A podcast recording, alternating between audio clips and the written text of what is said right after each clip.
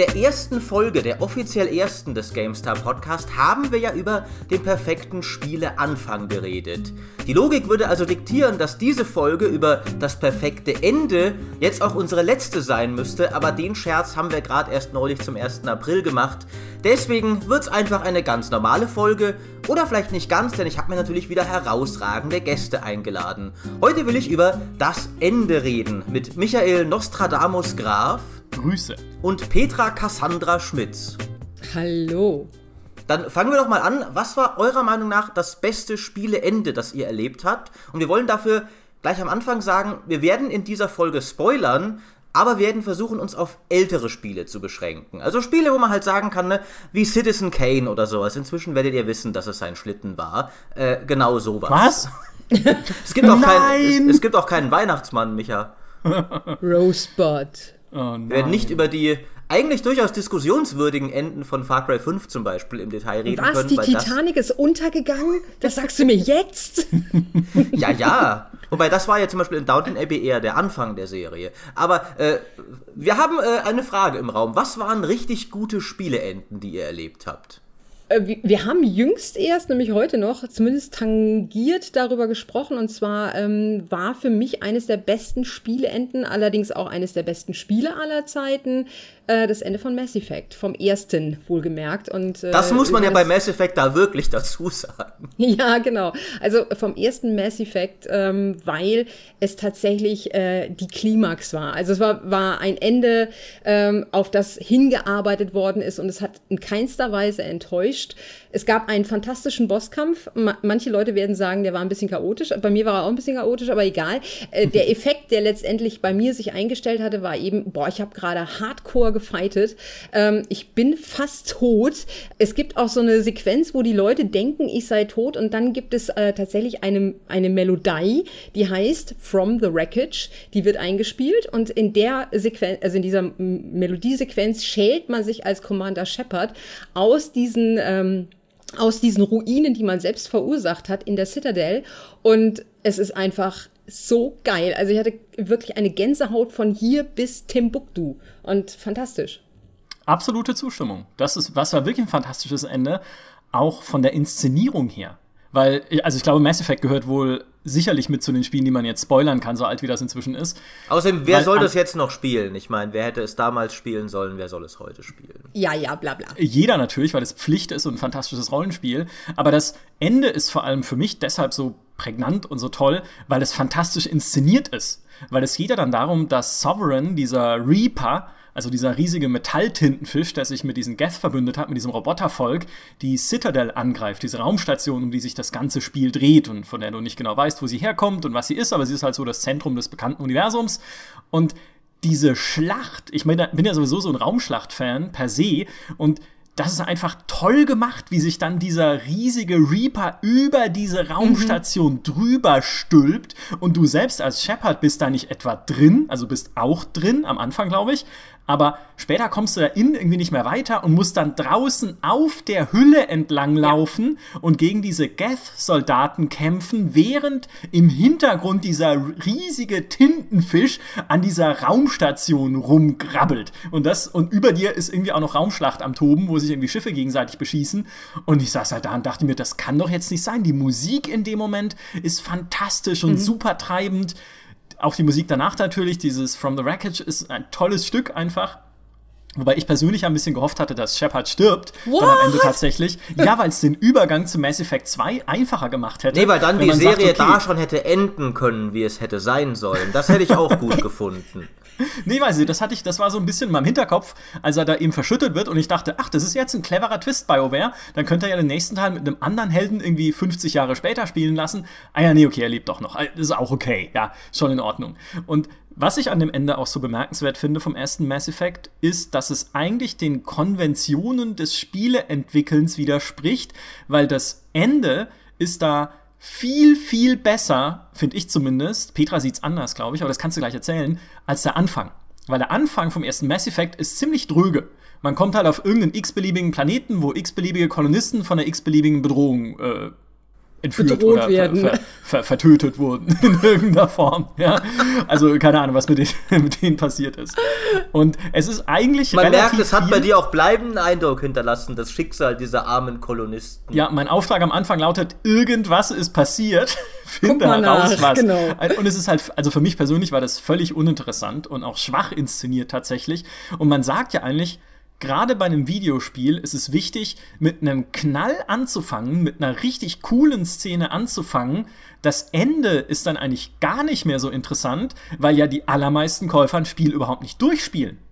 Also ich meine, BioWare-Rollenspiel, wer sich sowas kauft, der will es vielleicht doch durchspielen, weil es sind ja eigentlich hoffentlich Leute, die schon wissen, dass sie da 80 Stunden reinstecken Ja, aber müssen oder so. würde man ja zum Beispiel auch von The Witcher 3 denken. Und da gab es doch Statistiken, dass es wirklich vielleicht ein Drittel oder sowas waren, die es durchgespielt haben. Äh, wenn überhaupt. Das wiederum nicht wundert mich genau- jetzt nicht. Oh, je- jetzt machen wir ein Banausen-Battle, Petra. Wer von uns Ja, ist der genau. größere Banause?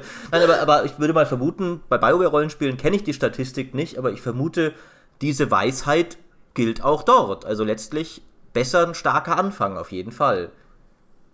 Eigentlich. Hm. Umso lobenswerter dann, wenn sie trotzdem ein geiles Ende machen. Ich, ich widerspreche übrigens gerne, äh, also ich meine, natürlich, wenn, wenn, wenn man einfach Steam-Statistiken sich anschaut oder irgendwelche Statistiken, die, äh, zu denen wir Zugang haben und da steht dann drin, so und so viele Leute haben nur ähm, ein Spiel beendet, dann liegt es nicht daran, ähm, dass das Ende scheiße ist. Also nicht, dass, dass das jetzt die Leute da draußen denken, sondern es liegt halt daran, dass der Mittelteil halt kacke ist. Also, Ja, aber, aber natürlich, aber deswegen sieht man das Ende nicht, deswegen ist es egal, wie viel Aufwand sie dort reinstecken.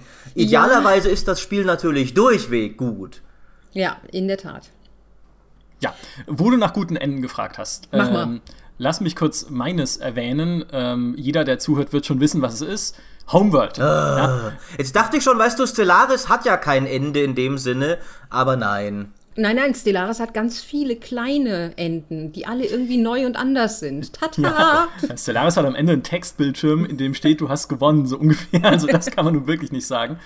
Äh, es gibt aber Strategiespiele mit guten Enden. Dazu kommen wir noch. Ja, aber das Ende, was ich jetzt, ich meine, gut, Homeworld ist auch ein Strategiespiel jetzt, wo ich genau drüber nachdenke. Aber was das Ende von Homeworld so toll macht, ist nicht unbedingt die das eigentliche Spielgeschehen, weil am Ende kämpfst du halt gegen das feindliche Mutterschiff, was in der gesamten Geschichte vorher keinerlei äh, Rolle gespielt hat. Irgendwie ist da ein Imperator an Bord, der auch überhaupt keine Rolle gespielt hat im gesamten Spiel. Also alles, was es eigentlich spielerisch macht in dieser letzten Schlacht, ist völlig Banane. Aber diese Endsequenz ist so wunderschön, weil du landest ja dann mit deinem Volk, das von dieser Wüstenwelt aufgebrochen ist, ganz am Anfang, um seine wahre Heimat zu suchen, dann tatsächlich auf diesem alten Heimatplaneten. Und er ist halt das exakte Gegenteil von diesem wüsten, einöden Land, von dem du da am Anfang gekommen bist. Und ist halt eine Dschungelwelt mit einem Meer und mit Wasserfällen. Und das ist alles in Schwarz-Weiß dargestellt. Homeworld hat ja diese Schwarz-Weiß-Zwischensequenzen, die sehr stylisch sind, aber trotzdem kommt halt super rüber, wie anders es ist und wie erlösend dieser Moment ist. Und dazu spielt halt dieses Agnus Dei, dieser Choral, der am Anfang auch beim Start des Mutterschiffs läuft. Und es ist halt so eine wunderschöne Klammer, weil es dir dann nochmal sozusagen vor Augen hält, was auch während dieser Reise passiert ist. Es ist halt, es, es gibt auch ein paar ruhige Momente und dann sagt es, ja, wir gedenken auch den tausenden verlorenen Seelen, die halt ihr Leben gegeben haben auf dieser Reise, um uns hierher zu bringen. Und du siehst halt dann so Wracks vorbei driften und sowas und ich, ich krieg schon Gänsehaut, wenn ich das erzähle, weil da stehe ich einfach drauf. Das ist so ein emotionaler Abschluss und ganz wirklich das Ende von dieser Sequenz ist, dass einfach die sozusagen die Stimme des Mutterschiffs, diese Karen the Jet, die sich da in den Bordcomputer hat integrieren lassen, ist eigentlich unwichtig, aber das ist auf jeden Fall die Stimme, die du das ganze Spiel überhörst, die dir auch immer erzählt, wenn irgendwie eine, eine Gruppe verloren geht von Jägern mit dem wunderschönen Group One Lost, ja, was so, so schön schmerzhaft klingt. Und die ist halt die letzte, die das Mutterschiff verlässt und das letzte Wort, das halt gesprochen wird in dieser Sequenz, ist halt irgendwie, wir sind jetzt angekommen auf unserer Homeworld. Und dann ist es halt vorbei. Ja, und das ist einfach, ich finde halt ein Qualitätsmerkmal auch für ein gutes Ende, dieser emotionale Aspekt. Ja, du hast halt wirklich, du verbindest dann, oder ich persönlich jetzt, weil ich auch Homeworld einfach so ein tolles Spiel finde, verbinde dieses Ende nochmal mit einer ganz spezifischen emotionalen Spitze. In dem Fall ist es halt wirklich diese Befriedigung, das Ziel erreicht zu haben.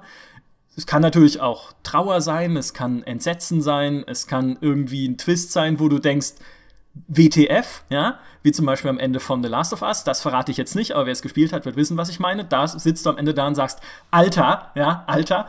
Ähm, aber ja, ich finde, das ist ein, ein wichtiges Merkmal für ein gutes Ende. Ähm, ich behaupte übrigens jetzt einfach mal nassforsch und ihr könnt mir gerne widersprechen. Je länger ein Spiel dauert, also je, je mehr Zeit ich da rein investiere, und ich nenne jetzt einfach mal blöd äh, Mass Effect 3 oder sowas, oder noch besser, ich äh, erwähne die ganze Trilogie, die man ja ganz gut auch als ein einzelnes Spiel betrachten kann, wenn man so möchte.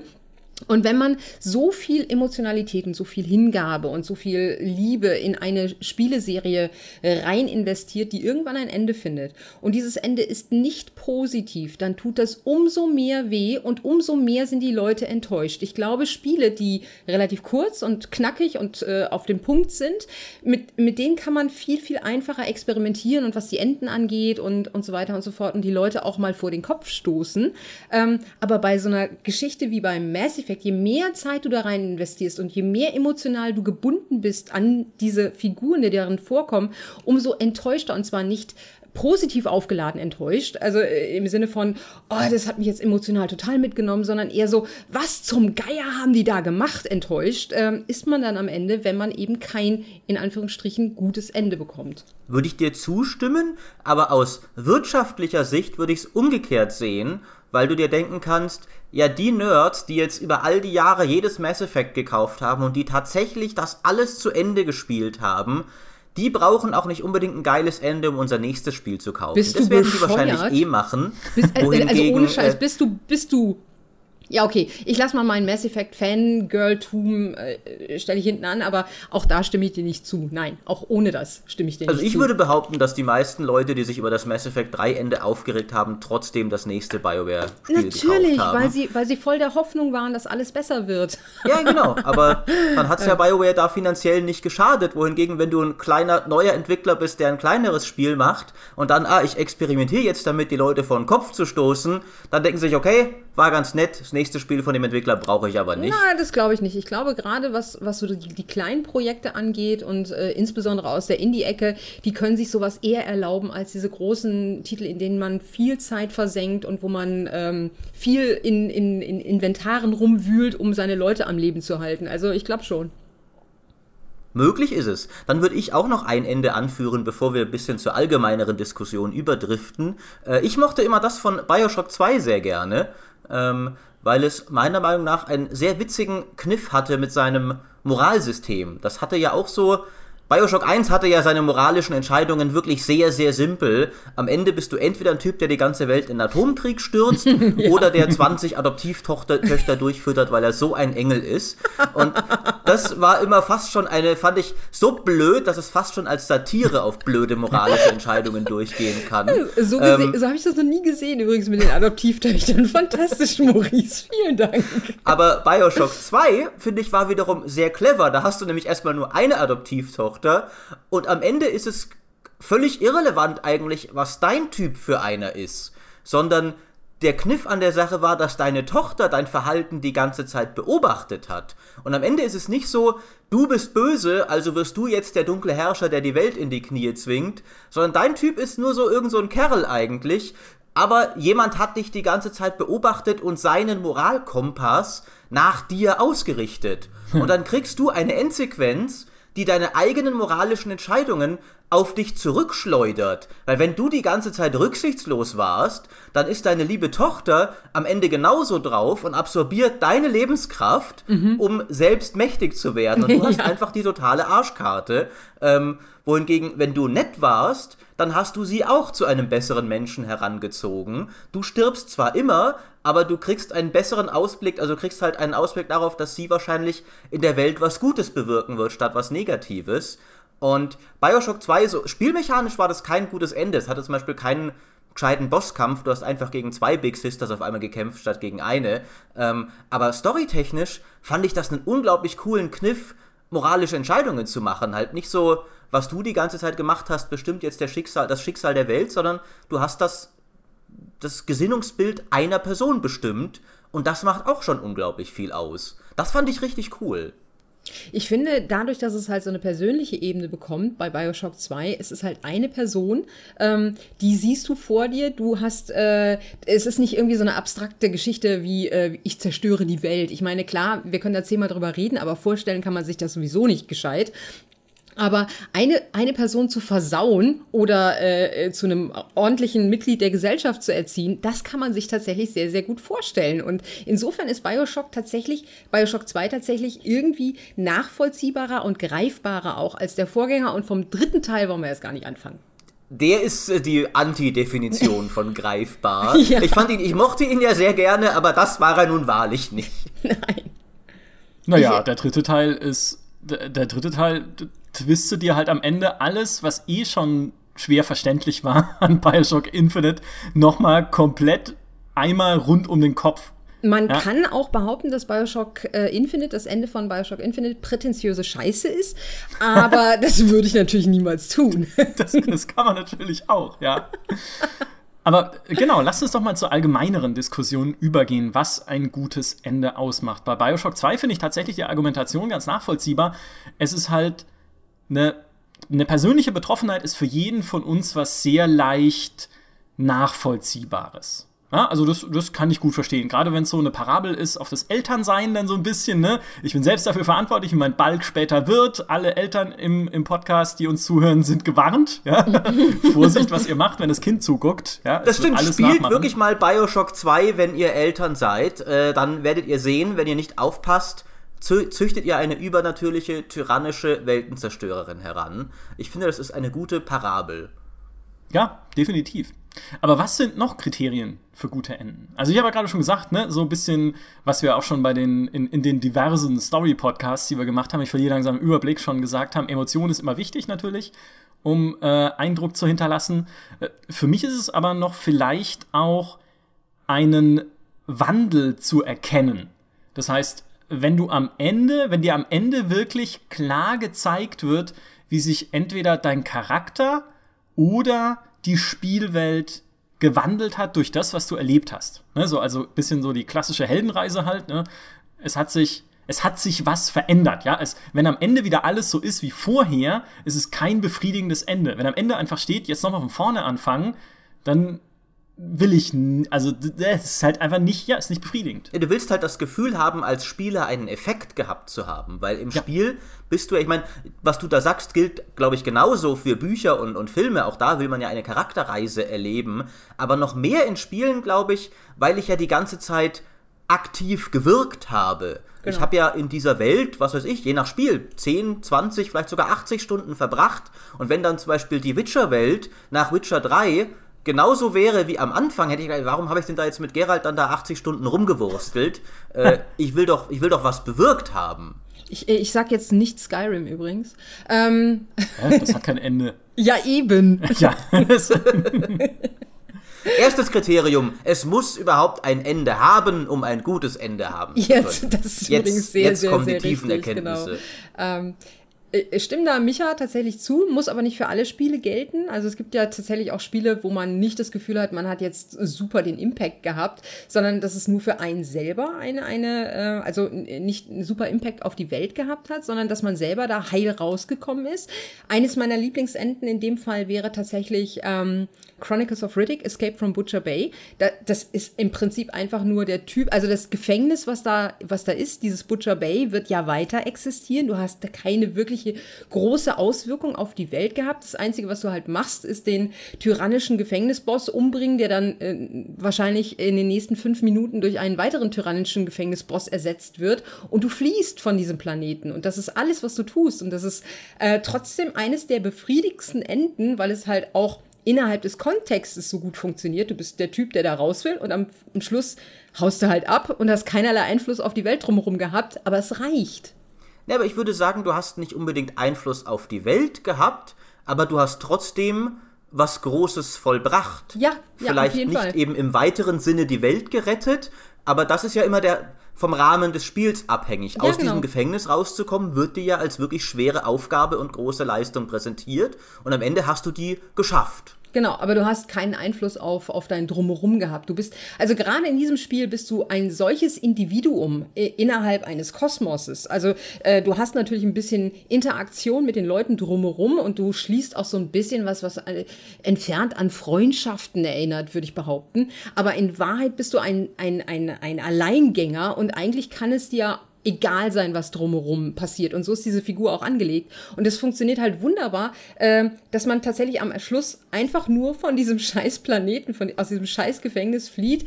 Und es ist alles, was man braucht in dem Moment, weil das ist alles das, was am Anfang unser Held wollte und du schaffst es am Ende. Du hast nicht die Prinzessin gerettet, du hast nicht die Welt gerettet, du hast nicht irgendwie, keine Ahnung, ähm, äh, moralische großartige Entscheidung getroffen oder sonst irgendwas. Du haust einfach nur aus diesem Gefängnis ab und es ist super. Aber das ist ja dann ein Konstrukt, das auch sehr gut passt zu der Story, weil wenn der ganze Sinn ist, aus dem Schauplatz des Spiels abzuhauen, dann sollten sie ihn ja vielleicht gar nicht so gestalten, dass er dir un un unglaublich ans Herz wächst ja. und du ihn beeinflusst und all deine Freunde da sind und du willst ihn zum Besseren verändern und am Ende jetzt hau ich ab. Das, das passt ja nicht mehr zusammen. Ah, in Butcher Bay waren alle meine Freunde. Es war so toll. das gilt ja vielleicht nochmal im Besonderen, wenn man ja einen festgelegten Charakter spielt, wie Riddick. Ja, mhm. Du bist ja nun mal dieser Typ. Du erstellst ja am Anfang nicht einen Dunkelelfen oder einen Zwerg, so wie in anderen schon genannten Rollenspielen, sondern du bist halt Riddick. Und in The Witcher bist du halt auch Geralt. Weshalb ja die, ich sag mal, die, die eigentlichen Enden von The Witcher waren auch nie, ich meine, klar variabler, weil du Entscheidungen triffst, was du in Escape from Butcher Bay jetzt ja nicht unbedingt machst, aber sie waren jetzt auch nie die Highlights des Spiels. Weil du da auch, okay, du hast halt vor allem miterlebt, wie sich Geralt naja, eigentlich auch nicht, wie er sich wirklich ändert, sondern halt einfach. Eher Ciri tatsächlich. Ein bisschen wie Bioshock eigentlich, finde ich. Es ging ja am Ende wirklich mehr darum, wie hast du diese Person beeinflusst. Und dann ist die jetzt gewappnet da. Äh, Witcher sollten wir gar nicht mehr spoilern, weil das ist ja noch relativ neu. Aber ja. da war tatsächlich ein relativ großer Faktor, gar nicht was, wie sich Geralt verändert hat, sondern hat er als Ziehvater für Ciri ihr das mitgegeben, was sie braucht. Ja, worauf ich hinaus wollte, ist eigentlich eher die die Enden der, der Witcher-Teile waren halt immer Abschlüsse für die jeweilige Story des Spiels mit einem kleinen Teaser aufs nächste Spiel, was finde ich auch immer in Ordnung ist, wenn du eine Serie machst, solange es nicht nur ein Cliffhanger ist. Ja, wenn dann am Ende irgendwie kommt, äh, ja, du hast es ja Endgegner besiegt, aber hier ist noch ein größerer Gegner. Ups, ja, das ist natürlich fies, aber die Witcher-Spiele haben sich schon immer gut abgeschlossen. Das erste hat am Schluss einen interessanten Twist oder zumindest einen angedeuteten Twist. Das zweite hat am Ende eine spannende Entscheidung mit dem Drachen. Ne? Was machst du mit dem? Wer ist das wirklich und so? und das dritte hat eben dann diese, diese Siri-Geschichte. Aber ich finde, das eigentlich wahre Ende von The Witcher, von dieser ganzen Serie, ist die allerletzte Szene in Blood and Wine. Mhm. In dem zweiten DLC, wenn es eben darum geht, so, Jetzt ist deine Story als Geralt am Ende. Da geht es nicht mehr darum, eine Welt zu retten. Es geht nicht mehr darum, das große, irgendwie das Königreich zu retten oder eben wie in Witcher 2 den Kingslayer zu finden oder in Witcher 3 die wilde Jagd zu besiegen. Das ist alles rum. Das hast du alles erlebt. Fantastische Abenteuer, aber jetzt setzt du dich zur Ruhe und auch das haben wir, glaube ich, im Podcast schon mal gehabt und das spoiler ich jetzt, weil es ist nur ein Detail, aber ein kluges, ist einfach dieser letzte Blick von Gerald, wenn er sagt, so, jetzt haben wir endlich unsere Ruhe. Ich paraphrasiere, ich weiß nicht, ob er es so sagt, aber so jetzt sinngemäß. Haben wir endlich unsere Ruhe. Jetzt haben wir, so, jetzt ist endlich mal Ruhe hier. Und das ist wahrscheinlich genau, was halt, sich die Entwickler auch gedacht haben, als sie damit endlich fertig waren. und dann haben sie mit Cyberpunk angefangen. Ja, viel Spaß. und Gerald guckt dann halt zum Abschluss in die Kamera und guckt dich an und bricht halt so durch die vierte Wand und bezieht halt dich mit ein, so, wir haben es endlich geschafft, wir sind am Ende unserer Reise. Also du, Spieler und ich.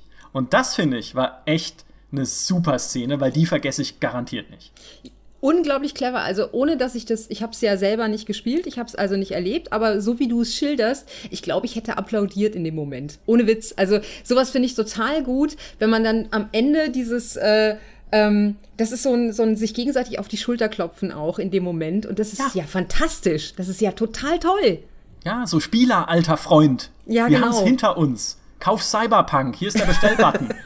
Oder kauf eine Lootbox, hier sind die. Nein, okay, so sind sie ja zum Glück nicht. Zum Glück ist es ja CD Projekt Red, die sind ja da ein bisschen ja. anders drauf. Und sie werden nicht müde, es zu betonen, ja. Ja, aber in dem Fall ja auch zu Recht. Ja, äh, ja. Ich finde ja, Ehre wem Ehre gebührt, sozusagen. Ähm, ich würde mal noch, bevor wir hier weiter tief in die Philosophie einsteigen, sollte man vielleicht noch was erwähnen, was ein gutes Ende sein muss, was total offensichtlich ist, aber trotzdem nicht jeder hinkriegt, nämlich ein gutes Ende sollte tatsächlich ein guter Abschluss sein für das, mhm. was du erlebt hast. Also, Micha hat schon Cliffhanger und sowas angesprochen. Für mich gibt es kaum was Nervigeres, als so Spiele, die unglaublich davon überzeugt sind, dass sie ganz bestimmt fortgesetzt werden. Und es ist auch bei Filmen immer so, wo du merkst, das ist eindeutig so geschrieben, da hat sich jemand schon, oh, das wird eine zehnjährige Franchise. Und hier in dieser ersten, diesem ersten Installment haue ich lauter clevere Hinweise hin, was noch alles kommen wird. Ein Spiel, das unerträglich damit war, war für mich Quantum Break. Wo man sich wirklich dachte, ja, äh, ich, ich spoilere jetzt nichts Konkretes, aber äh, das Spiel kam dann raus und, und war kompletter Crap erstmal auf dem PC, bis sie es irgendwie Monate später gefixt haben. Bin mir relativ sicher, dass das nicht mehr fortgesetzt werden wird. Aber die Story gefällt sich so sehr darin, noch anzudeuten und dann gibt es noch einen größeren Schurken, der niemals explizit überhaupt erwähnt wird, aber du weißt, wer es ist und da wird noch mal was passieren und dann kommt am Ende noch ein Teaser und sowas. Und ich denke mir, da, das ist doch auch nicht ich finde auch Cliffhanger funktionieren in Spielen auch überhaupt nicht. Weil ein Cliffhanger funktioniert, wenn ich heute eine Folge Lost schaue, dann kommt ein Cliffhanger und ich kann kaum die nächste Woche erwarten, wo die nächste Folge kommt. Aber bis dann in drei Jahren vielleicht mal das nächste Quantum Break kommt, habe ich das doch eh alles wieder vergessen. Ich habe nur noch im Kopf, das Ende war scheiße. Was ich im Kopf haben würde, wäre, wenn es ein cooles Ende gewesen wäre und ich Quantum Break mit guten Gefühlen verlassen hätte und das in guter Erinnerung gehabt hätte. Aber so ein Cliffhanger-Ende gibt mir nicht mehr Spannung auf den nächsten Teil und lässt mich mit einem faden Beigeschmack zurück, den ich trotzdem im Kopf behalten werde. Deswegen glaube ich, ist das nicht effektiv, um dich dazu zu bringen, in drei Jahren für 60 Euro den nächsten Teil zu kaufen. Bei Episodenspielen vielleicht, aber nicht bei großen Spielen. Ja, vollkommene Zustimmung. Äh, aber ganz kurz, Lost gibt es inzwischen überall, Maurice. Du musst keine Woche mehr warten. ja, jetzt nicht mehr. Dann sag halt Game of Thrones zum Beispiel. Ja, ja. Lass, lass äh, wo sie ja tatsächlich sich weigern, das Netflix-Release-Modell zu machen, sondern wirklich noch eine Folge pro Woche, ne? Schön langsam. Jetzt machen wir nochmal zwei Jahre Pause statt einer. Ach, ihr widerlichen Säcke. Ja, ja, aber äh, Game of Thrones. Ähm, ganz kurz, was heißt ganz kurz? Wenn ich anfange mit ganz kurz, wird es bestimmt ganz lang. Aber ähm, was ich sagen möchte, was wahnsinnig wichtig ist für ein gutes Ende, was ich persönlich äh, wahnsinnig wichtig finde für ein gutes Ende, ist ein guter Vorlauf für das Ende. Nämlich etwas, was da konsequent hinführt. Ähm, und was ich halt überhaupt nicht ausstehen kann, ist sowas wie. Ähm, äh, Spiel XYZ sagt dir, bevor du durch eine Tür trittst, kommt so eine Einblendung, so, Achtung, jetzt, ab hier gibt es kein Zurück mehr und dann tritt man durch die Tür und dann kommt der Bosskampf und dann ist das Spiel vorbei. Das ist totaler Blödsinn. Äh, Spiele, die es perfekt gemacht haben, obwohl sie so eine Art Episodenstruktur oder so eine, so eine, ja, so eine ähm, so eine Kapitelstruktur haben, wäre zum Beispiel das zweite Mass Effect. Entschuldigt, wenn ich schon wieder damit anfange. Hast äh, du auch andere Serien gespielt? Ja, ich habe auch andere Serien gespielt, aber ohne Scheiß, äh, wenn man sich mal Listicles anschaut, äh, irgendwie The Greatest Endings in, in Videogames oder sowas, taucht Mass Effect 2 sehr, sehr häufig auf. Äh, über die äh, Figur, die man da am Ende bekämpft, kann man streiten, die fand ich nicht so geil. Äh, aber der Weg dahin, also sprich diese, diese Ansprache, der ganze Prozess de, der Vorbereitung und so weiter und so fort, läuft darauf hinaus, was hinterher passiert. Und dieses Ding ist so fulminös, wenn man sich mal die, die Trailer von damals anschaut, auch. Da wird viel von dem Ende gespoilert. Also gerade der, der Release-Trailer von Mass Effect 2 spoilert irrsinnig viel vom Ende. Aber ähm, egal. Es ist so brillant mit Musik, mit Zwischensequenzen, mit äh, Wortmeldungen, mit möglichen Verlusten, mit dem äh, eventuellen Scheitern, so fantastisch inszeniert, dass man nicht weiter kann, als da wirklich ich weiß nicht, wie lange der ganze Endsequenz-Bums dauert, aber der dauert bestimmt locker eine Stunde.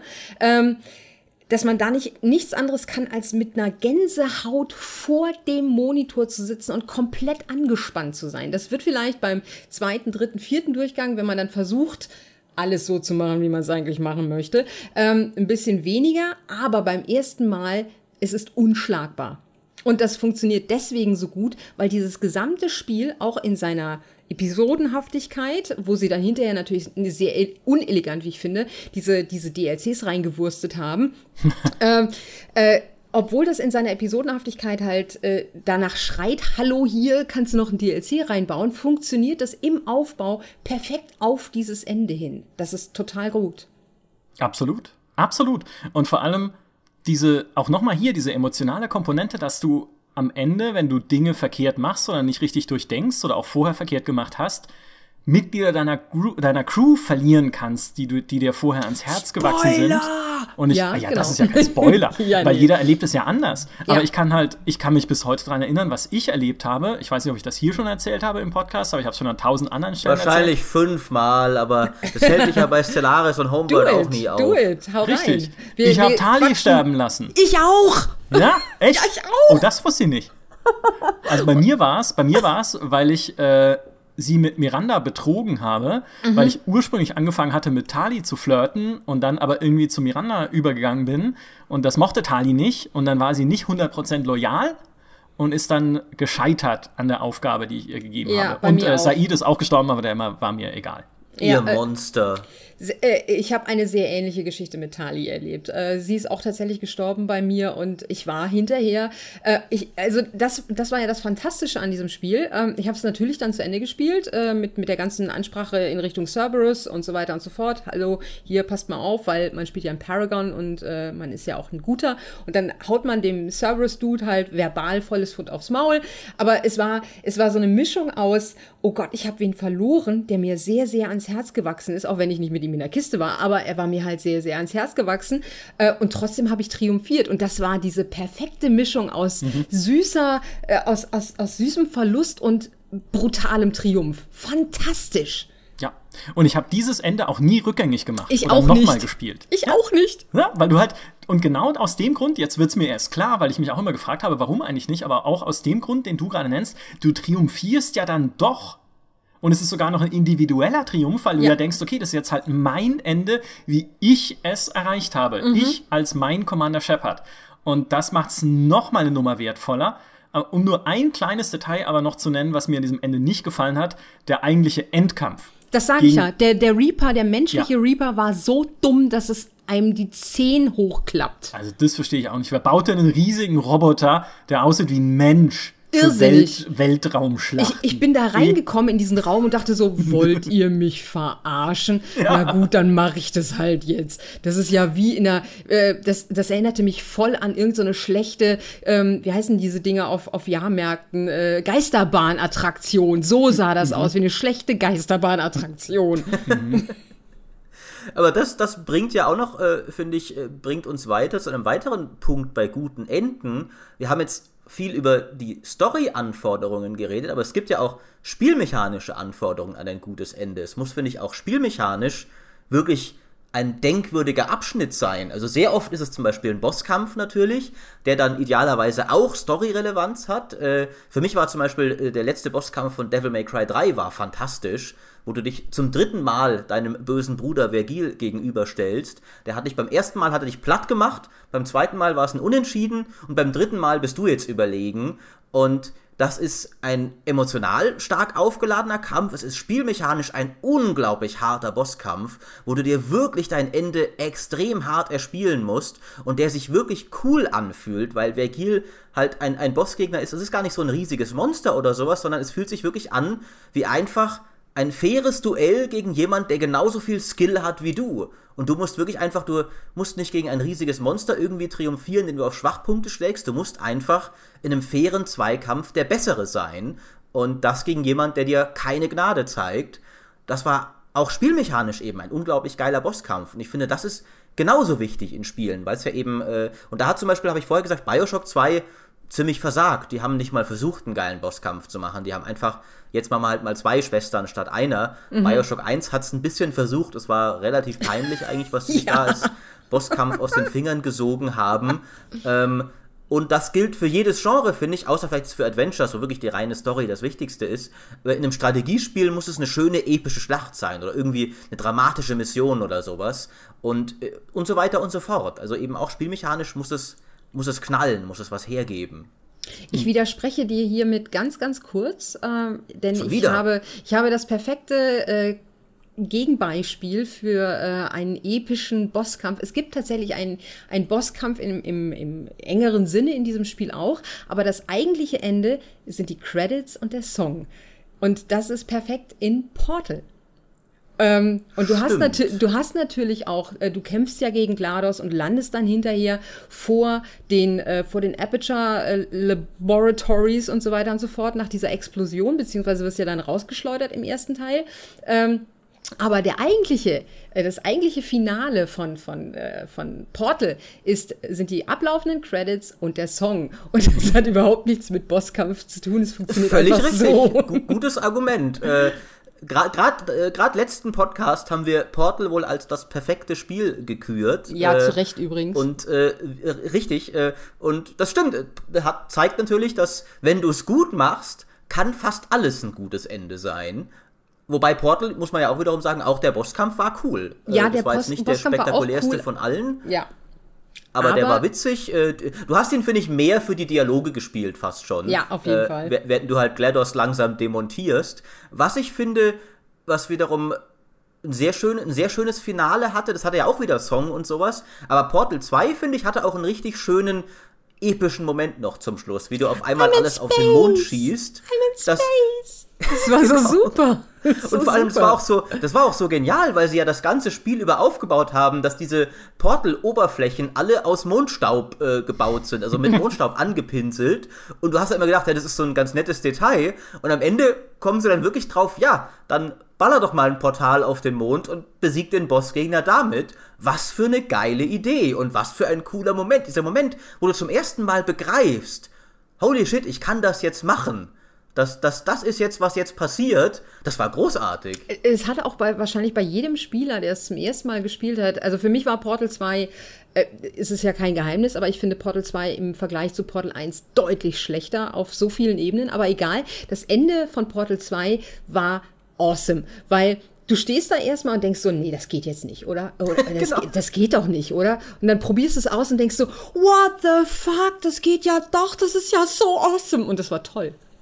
Ja, und du hast auch noch den, den, den Gegner, wie er sich, äh, der, der dumme Wheatley, wie er sich über dich lustig macht. Ja, schau noch ein letztes Mal auf deinen Mond, er kann dich jetzt auch nicht mehr retten. Und du gemerkt hast, da haben die Entwickler irgendwie noch versucht, so auch den Spieler über seinen Zweifel hinwegzuschubsen mit der Brechstange, so von wegen, wir müssen ihn irgendwie drauf bringen. Manche werden wahrscheinlich denken, das geht eh nicht und es deswegen gar nicht versuchen. Ähm, fantastisch. Ich stimme dir tatsächlich auch zu. Ich finde Portal 2 ist immer noch nach allen Maßstäben ein richtig gutes Spiel. Es ist keine Schande, schlechter zu sein als Portal 1, weil fast jedes Spiel schlechter ist. Äh, Ja. Aber ich fand auch, dass es. Es hat sich zu sehr aufgebläht, meiner Meinung nach. Äh, stimme ich dir vollkommen zu. aber das ist ein Thema vielleicht für ein andermal. Oh, Ähm, gerne, ich, ich lade mich gerne selber ein. Äh, Portal 2 ist halt auch, ich meine, am Ende überrascht es dich, finde ich, auch nicht mehr damit, dass noch ein Song kommt. Ja, Nee. das ist ja, Stimmt. das bricht dann einfach nicht mehr mit deiner Erwartung und auch das ist ja immer wichtig, dass du überrascht wirst. Mhm. Und naja, bei Portal 2 erwarte ich dann halt am Ende einen Song und ich krieg einen Song und dann singen da halt diese Geschütztürme und ja, das ist toll. Aber äh, es fehlt da, also das, das hatte nicht das Neue, was damals Portal tatsächlich hatte, mit diesem GLaDOS-Song, den ja da dann am Ende vorgelesen wird und dem verdammten Kuchen dazu, wo du ja auch nie dachtest, dass das ein Detail ist, was dir jemals in dem Spiel wirklich begegnen wird. Der dumme Kuchen. Und nein, da steht er dann. Fantastisch. Das stimmt, das mit dem stimmt. Companion Cube noch dabei. Also, es ist einfach so ikonisch alles in dem Spiel. Ja, Es Ja. ist Por Portal wunderbar. ist definiert ja das Wort ikonisch, äh, im Gegensatz zu Ubisoft, die alles ikonisch machen wollen.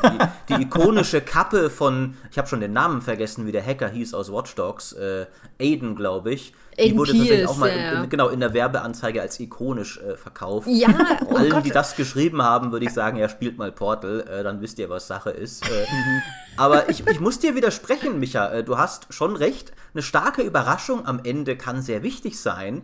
Aber ich finde, oft genauso wichtig ist, dass das Spiel die Versprechen erfüllt, die es dir gemacht hat. Ja. Ähm, ob jetzt bewusst oder unbewusst. Manchmal, ich habe das mal in, in, in, einem, in einem Podcast, was glaube ich über übers Bücherschreiben in dem Fall gehört, dass du dir auch als Autor bewusst sein musst, was du deinem Leser tatsächlich versprichst, weil es vielleicht auch nicht das ist, was du denkst, dass du ihm versprichst, aber die Dinge, die auf den ersten Seiten er sich erwarten wird, dass sie einen Abschluss finden oder dass sie wichtig sein werden, das muss im Einklang mit dem sein, was am Ende tatsächlich passiert. Und deswegen bei Portal 2 zum Beispiel, der Song war keine Überraschung mehr, aber ich wäre unglaublich enttäuscht gewesen, wenn er nicht da gewesen wäre. Das war hm. für mich, äh, ich war, also ich war sicher, der muss kommen.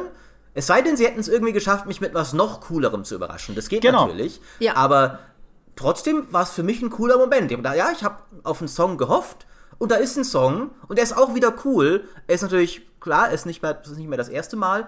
Ähm, aber auch im, im weiteren Sinne eben finde ich, manchmal schaffen es Spiele nicht.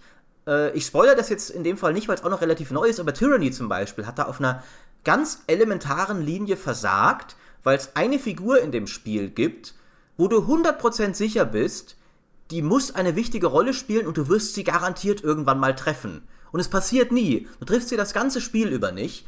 Ähm, und am Ende, ich meine, Tyranny, das Ende macht noch einige andere Sachen falsch, äh, aber am Ende habe ich gedacht, okay, die Entwickler haben mir zwar nie gesagt, ja, Maurice, in dem Spiel wirst du dieser Figur begegnen, das garantieren wir dir, aber ich habe das mitgenommen aus der Prämisse, aus der Story. Für mich war das klar, das muss irgendwann der Fall sein, sonst wäre alles Quatsch hier. Und dann ist es nicht passiert. Der klassische ähm, MacGuffin.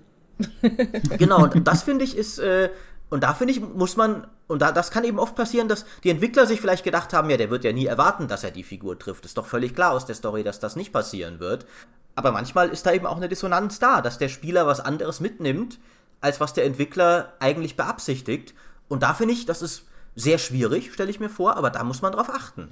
Ja, aber äh, Maurice, ganz einfach, äh, die Erklärung dafür ist in dem Moment schlicht Bad Writing.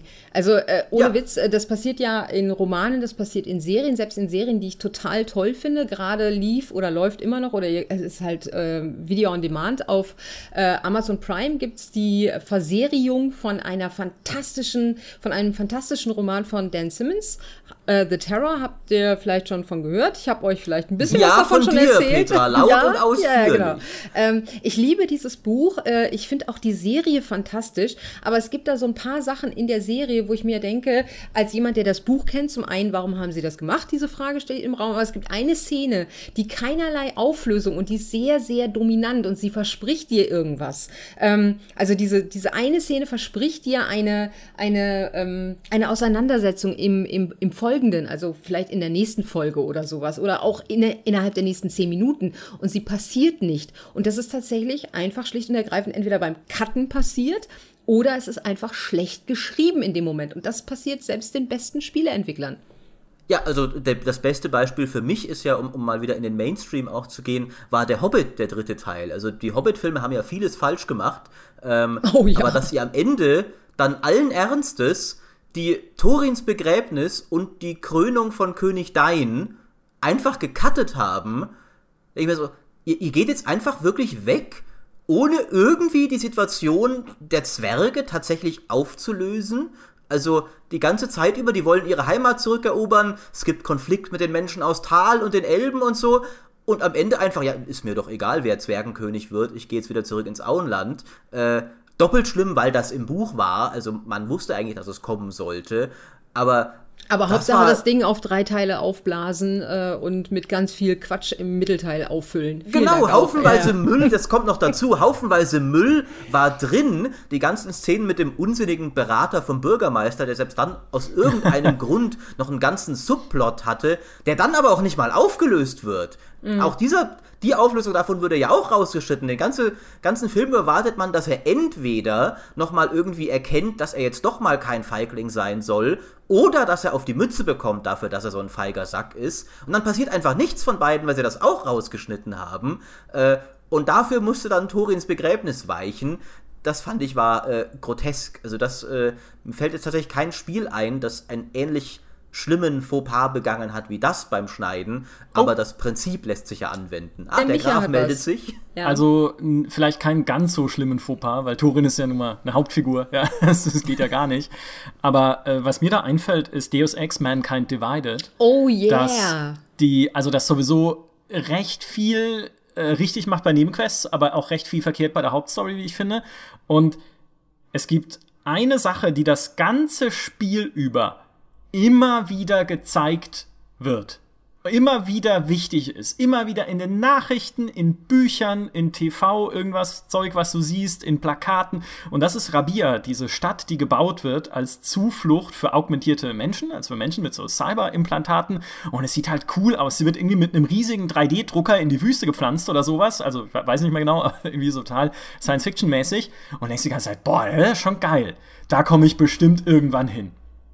Und das Spiel läuft und läuft und läuft und denkst so, ja, irgendwann komme ich da bestimmt hin. Irgendwann muss ich da hinkommen. Es ist überall, überall. Es geht, die ganze Story geht um diese Stadt. Ja, alles. Der Typ, der sie baut, das Unternehmen, das sie baut, was da, wo da irgendwie Geld abgezweigt wird und so weiter. Und es passiert nicht. Du kommst dort nicht hin.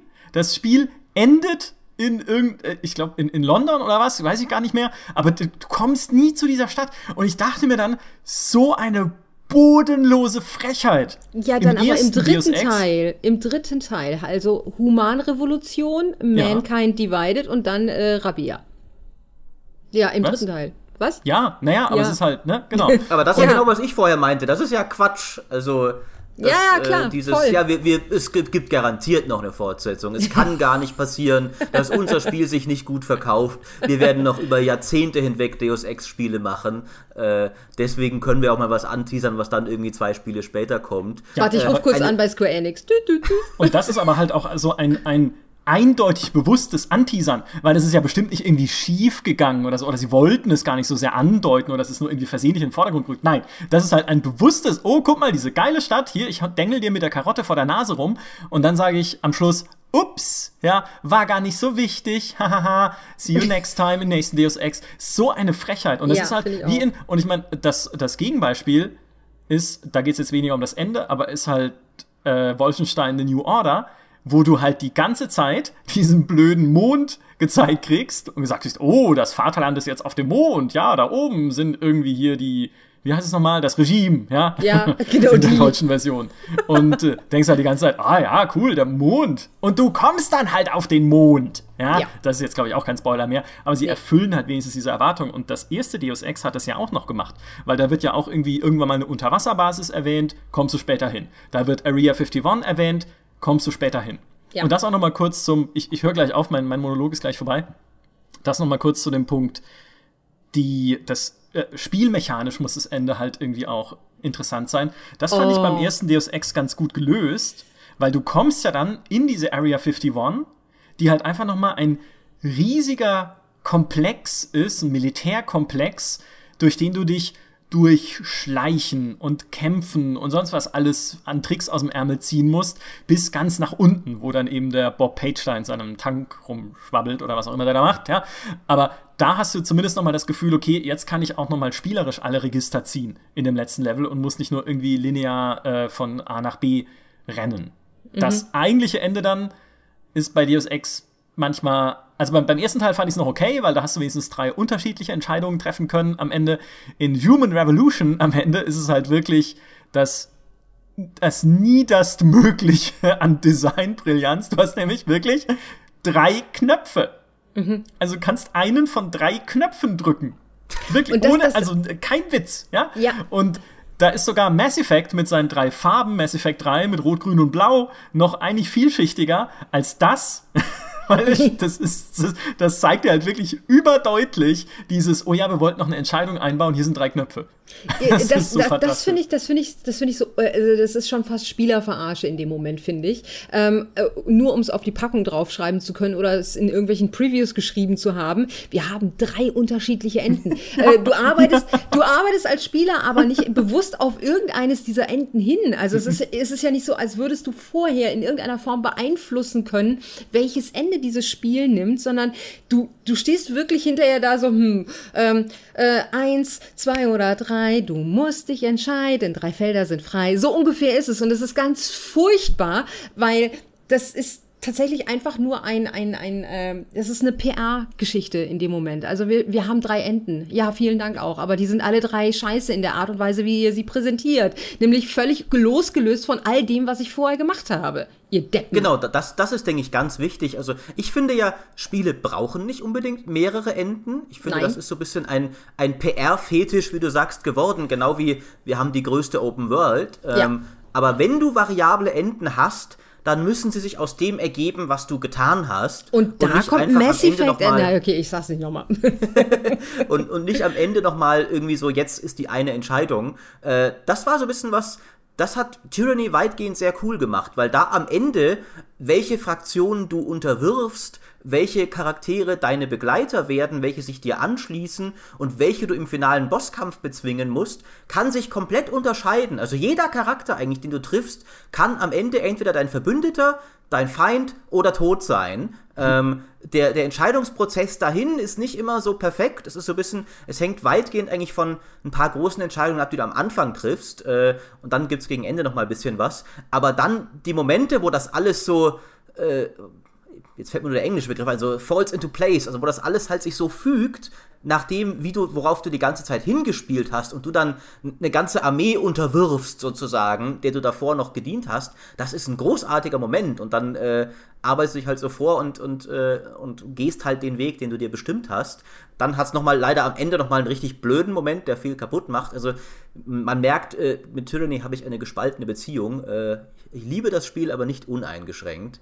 ähm, das sind ja die besten Beziehungen. Richtig, richtig. deswegen erwähne ich es ja auch wahrscheinlich so oft in diesem Podcast. Äh, ich habe es auch gerade neulich äh, im, im beste Spiele-Podcast, also im gute Spiele-Podcast erwähnt, dass ich gerne immer die mag, denen ich ihre Fehler dann trotzdem verzeihen kann, weil sie halt irgendwas so Besonderes machen. Und da gehört Tyranny eben für mich dazu. Was ich spielmechanisch eins der grässlichsten Enden fand, das ich je gespielt habe, war der letzte Kampf, ich weiß nicht, ob es der allerletzte war, aber kurz vor Ende jedenfalls von Assassin's Creed 1, weil du das ganze Spiel über eigentlich jeden Kampf nur mit dem blöden Kontermove gewinnen konntest, der ja alles gewonshottet hat, also 99% aller Feinde. Und du meinst den Kampf Ende, gegen Almicha? Hm? Entschuldigung, du meinst den Kampf gegen Almicha. Das ist jetzt ein Insider für alle Leute, die damals unsere Assassin's Creed, äh, die Redaktionsfolge gesehen haben. Jedenfalls, äh, ganz am Ende bist du dann plötzlich gegen 20 schwer gepanzerte Ritter, die ah, ja. alle immun gegen diesen Trick sind. Und das Spiel hat dir nie, du hat dir nie abverlangt, anders zu kämpfen, als immer diesen billigen, blöden Trick zu benutzen. Vielleicht jemand, der sich irgendwie mehr fordert als ich, fauler Sack, hätte das von sich aus gemacht. Aber plötzlich konntest du auch nicht mehr irgendwie schleichen oder sowas. War einfach dieser Kampf, du musst jetzt diese Horde von gepanzerten Rittern auf einmal äh, im Kampf bezwingen und der eine Trick, den du bislang genutzt hast, um jeden Kampf zu gewinnen, funktioniert nicht mehr. Was für ein Mist. Das ist doch keine spannende Herausforderung. Das ging mir einfach nur auf den Sack. Und finde ich, das ist ja auch noch, finde ich, wichtig an der Spielmechanik eines Endes. Es sollte nicht es sei denn, man, man kann auch positiv überraschen, aber es sollte nicht ein kompletter Gegensatz zu dem sein, was du davor gehabt hast. Also sollst nicht irgendwie in einem ah. Schleichspiel ist der Endkampf auf einmal ein Prügelsegment oder sowas. Aber, aber äh, das, das machen Spieleentwickler ja äh, häufiger mal. Und äh, wir, wir schreiben es ja dann auch immer gerne dann in den Tests, was für ein Blödsinn, vorher nie mit dieser Spielmechanik konfrontiert gewesen und dann gegen Ende plötzlich so, bam, mach mal was ganz anderes als vorher. Und du denkst dir so, what the fuck? Also ich dachte, ich hätte jetzt mich äh, äh gestellt für dieses letzte, für diese letzte Auseinandersetzung und dann will die Spielmechanik plötzlich von mir was ganz anderes das ist schlechtes Spieldesign. Das ist katastrophal. Also, und da äh, sage ich dann auch tatsächlich äh, an der Stelle dann immer, ähm, so geil und imposant dieser Bosskampf vielleicht dann auch oder was auch immer am Ende stattfindet, äh, inszeniert sein mag, äh, wenn mir das dann plötzlich was vorwirft, mit dem ich vorher noch nie konfrontiert worden bin, dann ist es einfach eine Sache, die mich am Schluss dann so sauer auf dieses Spiel macht, dass es so vorher so toll äh, es auch äh, war. Also es kann so toll sein, ähm, wie man sich nur vorstellen kann. In dem Moment werde ich salty, ich hasse diesen Ausdruck, aber in dem Moment werde ich echt sauer und mag das Spiel dann auch für den Rest meines Lebens nicht mehr, weil das einfach schlecht ist. Knallhart. Also wenn du so sagst, würde ich dir zustimmen. Was aber doch, finde ich, ein Qualitätsmerkmal ist, ist, wenn das Ende die Spielmechanik noch mal bricht oder auch so deine Erwartung bricht in mechanischer Hinsicht. Und das war zum Beispiel in Assassin's Creed 2. Weil da musst du ja am Ende nicht mehr irgendwie, äh, also gut, schleichen musst du im Spiel eh nicht, aber du musst ja auch kaum noch kämpfen, weil das besteht ja nur daraus, dass du mit dem Pferd über die Mauern des äh, Vatikan prescht in Rom. Warum immer mit dem Pferd? Ja, aber es ist geil. Also keine Ahnung, wie das Pferd auch da hochkommt, aber da ist es halt und du bist jetzt drauf. Passt also. Ähm, und der Bosskampf in Anführungszeichen besteht ja daraus, dass du dich in die Sixtinische Kapelle schleichst, die sowieso fantastisch ist, weil sie einfach schön ist, und den Papst umbringst. Ja? Ja. Diesen Sack, der dir vorher das ganze Spiel über auf den Zeiger geht, natürlich noch nicht in seiner Eigenschaft als Papst, aber trotzdem als äh, fieser Dödel, ja. Und dann hüpfst du halt vor versammelter Kardinalsmannschaft vom Dach der Sixtinischen Kapelle, also nicht vom Dach, sondern vom Gebälk und erledigst den Papst. Was für ein großartiges Ende, ja. Und dann gibt es auch noch diesen Twist mit dem, äh, mit der ganzen hier Solar, so Sonnen-Dings, da mit, mit dem, mit dem Science-Fiction-Zeugs. Also den fand ich ganz nett. Viele Leute hassen das ja an Assassin's Creed, aber das fand ich dann auch recht überraschend. Also das war echt mal ein schönes, ein schönes Ende, finde ich auch. Aber, aber, aber das ist ja, das, das bricht ja nicht so dermaßen mit den Spielmechaniken, dass es dich frustriert nee, nee, in dem ich, Moment. Deswegen also, sage ich. Das, ja, genau. Genau, also ähm, da bin ich bei dir. Ähm, ein, ganz kurz, ich möchte gerne noch ein Ende äh, in, in den Raum werfen, das, ähm, das mich vor allen Dingen wegen eines Satzes total fasziniert beziehungsweise hingerissen hat. Und äh, Micha hat heute gesehen, wie ich es mir nochmal angeschaut habe auf YouTube. Und zwar das Ende von Prince of Persia, The Sands of Time. Das ist ein einziger Satz, der da gesprochen wird, ähm, der mir sehr, sehr, sehr gut gefallen hat und der mich dieses Spiel hat lieben lassen, also noch mehr, als ich es vorher schon geliebt habe. ähm, und zwar, die Geschichte geht folgendermaßen. Der Prinz äh, macht diesen Sandquatsch und äh, stützt das Reich in, in, in, in, äh, in, ja, in Terror und, und die ganzen Monster rennen da rum und so weiter und so fort. Er will das natürlich wieder rückgängig machen und die Farah steht ihm so ein bisschen da, dabei bei. Und dann gibt's halt diese, ähm, diese Romanze, die sich da entwickelt äh, zwischen den beiden und die beiden haben dann auch was miteinander. Und äh, die Farah erzählt ihm dann, als sie dann in so einer dunklen Kaverne irgendwie eingeschlossen sind, erzählt sie ihm die Geschichte von ihrer Mutter, ähm, dass ihre Mutter ihr immer beim Einschlafen gesagt hat, pass auf Kind, wenn du mal in Nöten bist oder so, dann sprich das Wort aus. Kakulukia heißt es oder Kakulukiam. Äh, man ist sich da nicht so einig. Ähm, und dann wird dir ein magisches Tor geöffnet, das dich dann in die Freiheit oder, oder äh, äh, äh, rettet, ja, in die Freiheit führt oder rettet und so weiter und so fort. Und das passiert auch dann in diesem Spiel tatsächlich. Und dann äh, äh, schafft der Prinz es aber dann tatsächlich hinterher, diesen ganzen Sandschlamassel wieder rückgängig zu machen. Und um das zu verhindern, schleicht er sich dann abends in den Palast und erzählt der Prinzessin diese ganze Geschichte, die passiert ist. Dann kommt der Großvisier und will dann nochmal alles irgendwie in, äh, rumreißen und so weiter und so fort fort und und der Prinz besiegt den Großvisier und dann sagt dann die äh, Prinzessin so, ja, aber du hättest mir doch diesen Blödsinn nicht erzählen müssen mit dieser ganzen Geschichte mit den Monstern und, und dem Sandmagie, Quatsch und so weiter und so fort. Ich hätte dir vielleicht auch so geglaubt. Und dann sagt der Prinz so, ja, hm, äh, war vielleicht auch blöd äh, und äh, schwingt sich dann auf die nahe Palme und dann sagt die Prinzessin so, äh, sag mal, du hast mir noch gar nicht deinen Namen genannt. Und dann sagt er so, äh, du kannst mich Kakolukiam nennen. Und dann siehst du die, das Gesicht von der Prinzessin und denkst so, oh, das ist so schön und so clever durchdacht. Und wirklich ist, also mir ist das Herz aufgegangen und ich habe so gleichzeitig ihre Überraschung und seine Befriedigung, ihr diesen Spruch reinzudrücken, ähm, in einem Moment gespürt und wusste, das ist das perfekte Ende für so ein schönes arabisches Quatschmärchen. Oh. Fantastisch.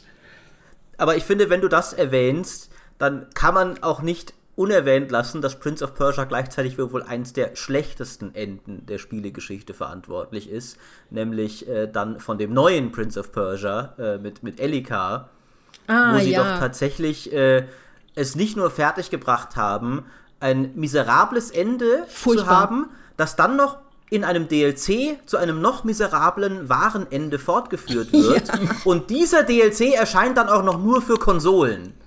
Das heißt, auf dem PC hast du nicht mal das komplette Ende bekommen. Es ja. war letztlich auch egal, weil beide Mist waren. Aber äh, das, das war echt so ein, so, also ein, ein, ein Triple-Hat-Trick oder sowas der schlechten Enden, wo wirklich alles falsch war und dann nochmal und dann nochmal. Also, das, die haben sich halt bei Ubisoft gedacht, hey, machen wir es mal gescheit, ne? Ja, ja, wirklich. Also, wegen wirklich, äh, so, also eine, eine richtige Hingabe äh, zur Miserabilität, wie man es selten erlebt, tatsächlich. Ähm, mhm. Aber ich finde Michael auch nochmal, finde ich, was, was Wichtiges angesprochen, gerade eben, äh, weil du sagtest, dann erledigt man endlich den Papst und der ging einem ja so auf den Sack und sowas. Das ist, denke ich, wir haben es ja auch schon ein bisschen gehabt, so die, die Vorbereitung auf das Ende. Gerade wenn es am Ende gegen einen Bosskampf oder sowas geht, was ja, oder zu irgendeinen Feind, einen Finalen, was ja meistens irgendwie der Fall ist, dann ist es immer schön, wenn das Spiel den wirklich über das Spiel hinweg so aufgebaut hat, dass du es wirklich kaum erwarten kannst, ihm jetzt endlich auf die Nase zu geben und dich so richtig gut fühlst, wenn der Typ endlich ins Gras beißt. Borderlands 2 hat das sehr schön gemacht, äh, mit Handsome Jack, der sowieso einer der besseren Schurken meiner Meinung nach der Spielegeschichte ist, der jüngeren, äh, wo du wirklich am Ende einfach nur sagst, okay, jetzt, jetzt endlich kann ich ihm all seine arroganten, dummen Sprüche mal so richtig reinreiben und den Kerl so richtig zerstampfen und du hast dich einfach darauf gefreut, es hat sich toll angefühlt äh, und allein das hat dann, das war gar kein Ende, das jetzt so am Ende, das gab keinen großen Twist mehr oder und der Bosskampf war zwar ganz cool, aber ist auch nicht der beste, den ich je gespielt habe, aber die Tatsache, dass du diese Figur jetzt endlich klein kriegst, war allein deswegen großartig wegen allem, was davor kam. Ja, natürlich, klar. Also diese, dieses, ähm, dieses Zielsetzen ähm, ist halt wahnsinnig wichtig äh, für ein für ein Ziel, für ein Ende. Du musst es halt aufbauen und das wieder, also das ist ja genau das gleiche, was Micha vorhin von dieser Stadt, wie heißt sie, Rabea äh, erzählt hat. Du kriegst sie ständig vor die Nase gesetzt und hast sie dann hinterher nicht und ärgerst dich halt schwarz. Und wenn du halt die ganze Zeit den den, den Antagonisten vor der Nase rumtanzen hast und der dich ständig verhöhnt und du hast am Schluss eben dann genau den Moment, dass du ihm, wie du so schön sagst, auf die Nase gibst, ähm, dann Volles Pfund aufs Maul. Gen genau das ist mir durch den Kopf gegangen. Und äh, dann ist es natürlich noch viel besser, als wenn du gegen irgendeine, wie soll ich sagen, un unbekannte oder beziehungsweise ständig im Schatten agierende Macht antrittst und am Schluss wird dir dann irgendwie so aus dem Hut gezaubert, der, der Leiter der bösen Organisation vor die Nase gesetzt und den musst du dann auch irgendwie in so einem Bosskampf besiegen und während des Bosskampfs verwandelt er sich in ein riesiges Tentakelmonster. Also das ist natürlich dann Quatsch, aber so wie es in Borderlands 2 passiert ist, ist es natürlich perfekt. Ja, es muss ja auch gar nicht unbedingt ein neuer Schurke sein. Mir fällt jetzt leider kein konkretes Beispiel ein, aber es kann auch einer, kann ja auch sein, dass das Spiel es einfach nicht geschafft hat. Es hat zwar die ganze Zeit den gleichen Schurken gehabt, aber es hat keine emotionale Bindung zu dem aufgebaut. Ja. Sodass der am Ende mehr oder weniger egal ist, ob du den jetzt platt machst oder nicht. Äh, das kann ja auch passieren. Das ist für mich auch ein Scheitern. Mhm. Ja, auf jeden Fall. Ich möchte vielleicht noch eine Art von äh, Ende in den äh, quasi in den Ring schicken, die wir schon erwähnt haben, die ich aber nochmal äh, ausdrücklich hervorheben möchte, das ist das, was äh, Fallout 2 und äh, Fallout New Vegas insbesondere gemacht haben am Ende, nämlich dir nochmal die Konsequenzen deiner wichtigen Entscheidungen auch vor Augen zu führen. Das heißt, in Fallout New Vegas zum Beispiel am Ende, wenn du irgendwie diesen Mutantenradiosender hast bestehen lassen oder eben nicht. Oder wie du mit Jacobstown umgegangen bist mit dieser Mutantensiedlung oder das waren teilweise ja nur Nebenquests. Du musstest diese Sachen nicht mal machen, aber das Spiel und die Entwickler, dann in dem Fall Obsidian, nehmen sich die Zeit, nochmal aufzudröseln, was danach passiert ist mit den Menschen, die du dort beeinflusst hast, so mit den Dörfern, bei denen du, mit denen du irgendwie interagiert hast. Und wie gesagt, in Fallout 2 damals war es genauso. Und das finde ich nochmal einen wahnsinnig mächtigen Kniff einfach am Ende, um dir nochmal dieses Gefühl zu geben, das wir vorhin schon angesprochen haben, nämlich, dass du selbst etwas verändert hast in dieser Welt. Also mhm. finde, das ist also sowas ist immer wahnsinnig wichtig. Äh, Dragon Age Inquisition hat das auch versucht.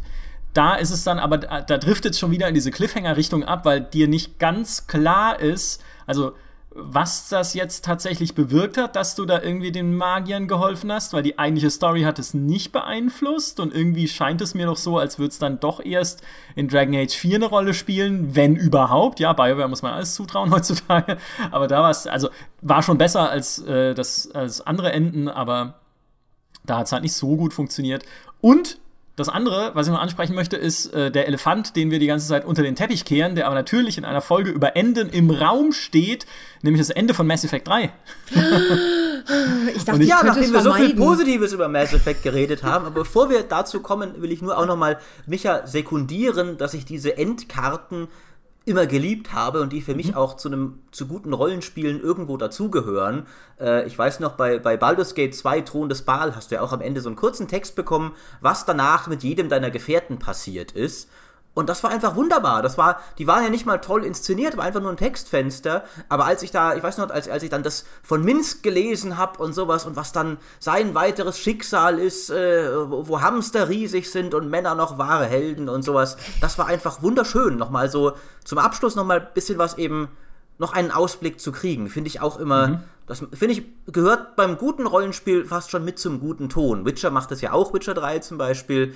Das ist für mich einfach guter, guter Stil sozusagen. Das ist wie in Filmen, äh, wenn dann im, im Abspann steht, äh, was mit den einzelnen Personen dann im, im Folgenden passiert. Also das, das gibt es ja auch bei Filmen. Und äh, dann kriegt man halt häufig sehr, sehr lustige oder auch erhellende oder auch überraschende Sachen präsentiert, die das Ganze nochmal abrunden. Das ist total toll. Ich versuche krampfhaft den Mass Effect 3 Endpart zu vermeiden. Nee, la, nee, la, la. kommen wir doch mal darauf. Ne? Eure geliebte Mass Effect-Serie, die so bekannt ist, in all den Toplisten für tolle Enden taucht sie auf, Don't Petra. Go there. Leider auch in allen Toplisten für die schlimmsten Enden. Naja, schlimm, äh, äh, das ist ja nun Auslegungssache und du hast ja auch keine Ahnung, wovon du redest, weil du ja keinen Teil davon gespielt hast. Zumindest nicht zu Ende, wenn mich nicht alles täuscht, oder? Das stimmt, ja, ich, ja, ich mag sie. Genau. Ich, ich habe sie nicht genug gemocht dafür. Ja. Äh, und am Ende wurde ich ja bestätigt, ne? ja, ja, ja. Micha, ja. Äh, sag doch, was du sagen möchtest. Ich werde so lange mal irgendwo anders hingehen. Also, ich habe äh, eine ganz interessante Theorie oder einen ganz interessanten Blickwinkel heute gelesen in einem User-Kommentar unter einem englischen Artikel über tolle Enden, das, äh, wo auch viele Leute natürlich gesagt haben, hier Mass Effect 3 war ein blödes Ende, weil sich einfach nicht gezeigt hat, auch in der erweiterten Fassung nicht, wie sich die vielen, vielen Entscheidungen, die du im Verlauf der Serie getroffen hast, denn dann tatsächlich auswirken. Und es stimmt. Ja, also es ja. gibt viele Dinge, Absolut. die einfach wie in einem Telltale-Spiel, ja, die halt nicht mehr eine, keine wesentliche Rolle mehr spielen. Ja. an diesem Ende von Mass Effect 3. Völlig, völlig berechtigte Kritik. Äh, aber dieser interessante Blickwinkel in diesem Kommentar war eben nun, für mich also für den, für den User in dem Fall, besteht das Ende von Mass Effect 3 nicht nur aus den letzten 15 Minuten, sondern für mich ist das gesamte Mass Effect 3 das Ende dieser Trilogie.